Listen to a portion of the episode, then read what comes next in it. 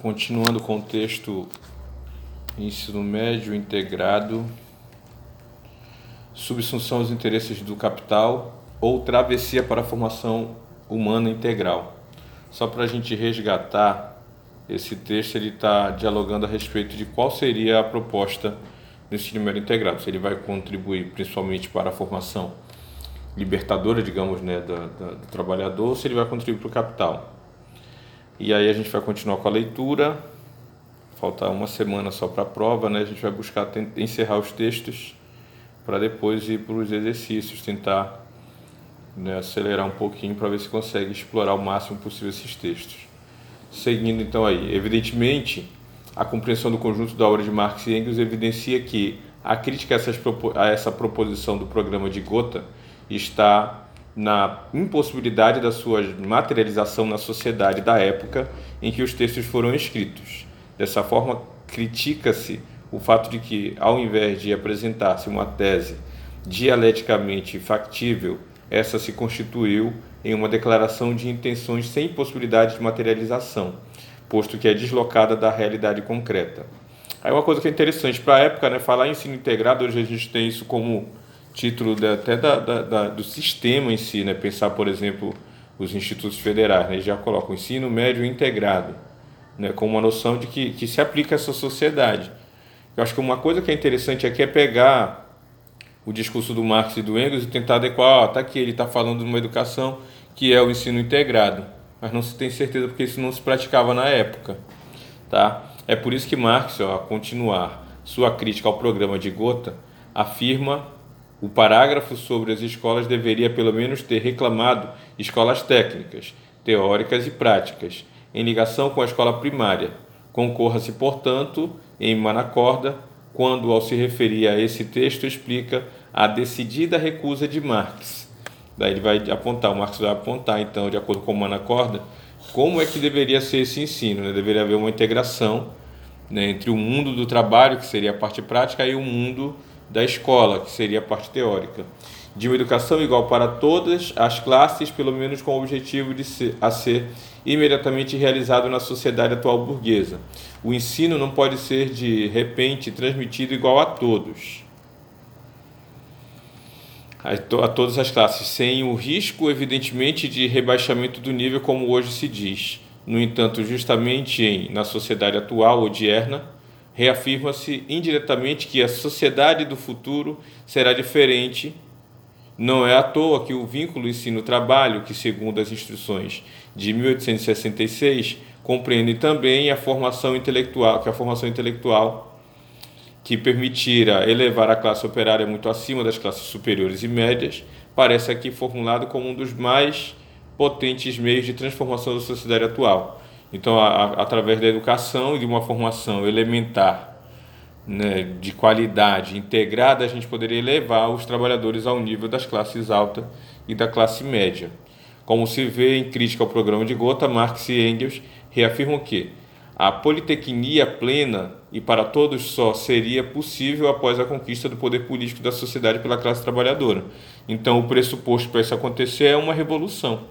A classe trabalhadora teria que chegar ao poder né? Eu acho que para pensar a sociedade atual no Brasil, por exemplo, é pensar os vários programas que o, que o governo era Lula impôs no Brasil.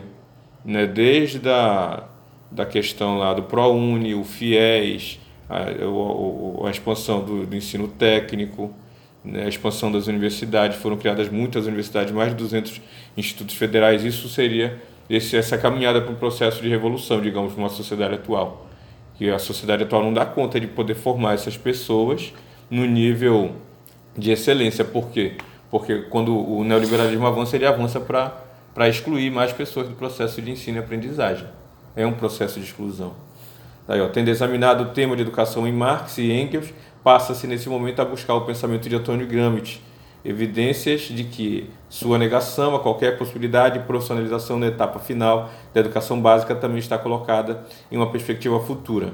Portanto, em uma sociedade em que o poder político já estiver sob o domínio da classe trabalhadora e dessa forma diferente da, da sociedade italiana, na qual, a partir das, da atual, pro, produziu mormemente a sua obra. As concepções de Gramsci a respeito da escola unitária de formação humana integral, omnilateral ou politécnica, providentes de Marx e Engels, não colidem. Ao contrário, compreende-se que são complementares tendo quem tendo, acho que é em vista, que Gramsci aprofunda um aspecto da politecnia anunciando, mas não muito explorado pelos autores alemães, qual seja a dimensão intelectual, cultural e humanística. Nesse sentido, Manacorda, ao tecer um diálogo entre esses três autores, afirma que é comum a tendência de enfatizar em Gramsci o monumento cultural humanístico e nada haveria de objetar a essa tendência, já que ao lado das precisas proposições da proposta marxiana, quanto ao nexo entre ensino e trabalho, existe em Gramsci uma ênfase consistente quanto à exigência cultural que no contexto supracitado ele define como humanística e formativa. Mas assim como seria errado entender esse humanismo no sentido tradicional, também e até mais seria errado assinalar nesse, nesses elementos culturais a sua superação de Marx, a sua separação de Marx.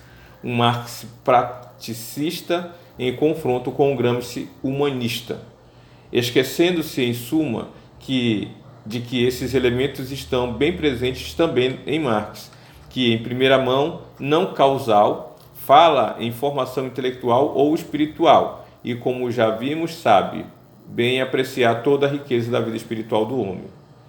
E aí ele está apontando então que há uma concordância de que tem que haver uma formação prática e uma formação teórica. Tem que haver, para haver uma revolução sólida, a elevação da população trabalhadora a um nível intelectual superior então, a educação é a, a mola principal para que haja uma sociedade economicamente estável. É igual eu falei numa fala anterior, a questão de que a, a educação, nesse sentido aqui, como o Marx ele tende a fazer reflexões econômicas, a educação aqui ela é uma área da economia. Para que haja um desenvolvimento adequado dessa sociedade, é necessário educar, é necessário investir em educação, para que se tenha uma formação completa. E essa formação completa é unilateral nessa formação politécnica ou a formação né, como integral, o indivíduo ele tem que ser formado com excelência. Tá? E aí, é claro que a, a, nesse momento a gente vai perceber que a formação integral ela vai ajudar o desenvolvimento do indivíduo, do cliente dessa escola, da população, nesse caso a população trabalhadora da classe trabalhadora. Concordando com Manacorda, conclui-se que a escola unitária vai ao encontro da formação humana integral e é o lugar onde deverá ocorrer, recorrendo diretamente a Gramsci em sua formulação a respeito da escola unitária, ele defende que a escola unitária ou de formação humanista, entendido esse termo humanismo em sentido amplo e não apenas no sentido tradicional ou de cultura geral, ou de cultura geral deveria ser se propor a tarefa de inserir jovens na atividade social, depois de tê-los levado a um certo grau de maturidade e capacidade, a criação intelectual e a prática de uma certa autonomia na orientação e na iniciativa. Entendeu? Então, essa, essa escola unitária ela deve formar irrestritamente as pessoas para uma ação cidadã, para poder participar ativamente da vida da sociedade. Aqui se encontra claramente um vínculo entre a escola unitária e a formação politécnica, mas, em primeiro lugar, é importante esclarecer a compreensão de Gramsci acerca da formação humanista, para o autor, o humanismo não pode ser compreendido em sua forma tradicional, liberal, voltado ao ensino memorístico, mas se trata de um humanismo que contribua para o desenvolvimento nos sujeitos da capacidade de criação intelectual e prática, além de servir para a compreensão da totalidade social, tendo o trabalho como princípio educativo como sua base. Para Gramsci, Nessa escola não há espaço para profissionalização. Assim, o autor critica a tendência italiana de abolir qualquer tipo de escola desinteressada, não, não imediatamente interessada e formativa, bem como de difundir cada vez mais as escolas profissionais especializadas, nas quais o destino do, do aluno e sua futura atividade são pré-determinados. Então, a, a, tendência aqui do, da escola é que a escola ela, na escola não tem espaço para profissionalização apenas, de forma isolada. Na escola a formação tem que ser uma formação integral. Eu vou profissionalizar sim, mas eu vou formar esse indivíduo para, para a vida. E o formar para o trabalho é uma consequência disso. Tá? Especificamente, a questão da última etapa da escola unitária, equivalente ao atual ensino médio brasileiro, ele propõe que, na escola unitária, a, única a última fase deve ser concebida e organizada como uma fase decisiva, na qual se tende a criar os valores fundamentais de humanismo, a autodisciplina intelectual e autonomia moral necessária a uma posterior especialização, seja ela de caráter científico, de estudos universitários, seja de caráter imediatamente prático, produtivo, industrial, burocracia, organização das trocas, o estudo e o aprendizado dos métodos criativos na ciência e na vida deve começar nesta última fase da escola e não deve ser mais um monopólio da universidade ou ser deixado ao, ao acaso da vida prática.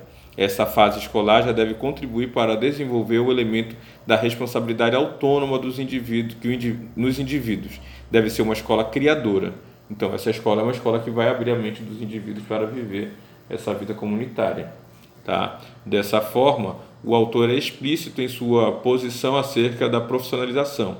Para ele, seja em caráter universitário ou não, a formação profissional deverá ser posterior à escola unitária humanista ou seja, essa escola que vai formar para a vida. Né? Ele não deve pensar na profissionalização nessa escola na última fase, sim que ele vai buscar se especializar em alguma coisa, mas já no momento em que ele vai ter que trabalhar. Então, essa escola unitária deve formar de maneira geral, de cultura geral e fundamentada no princípio educativo do trabalho. O trabalho é só uma consequência. Eu vou educar para aquele trabalho, mas eu não vou profissionalizar essa, essa pessoa como um fim único. Não obstante, de tal qual, tal qual Marx e Engels se referem à politecnia em seu sentido pleno, com a perspectiva educacional futura, Gramsci também considera a escola unitária dessa forma. Tá? Eu vou parar bem aqui para a gente poder continuar. O Engels, então, e o Marx, eles consideram essa politecnia em formação ampla, né, uma perspectiva educacional futura. Isso vai levar o indivíduo a se desenvolver de forma plena. Vou parar e a gente retorna já já.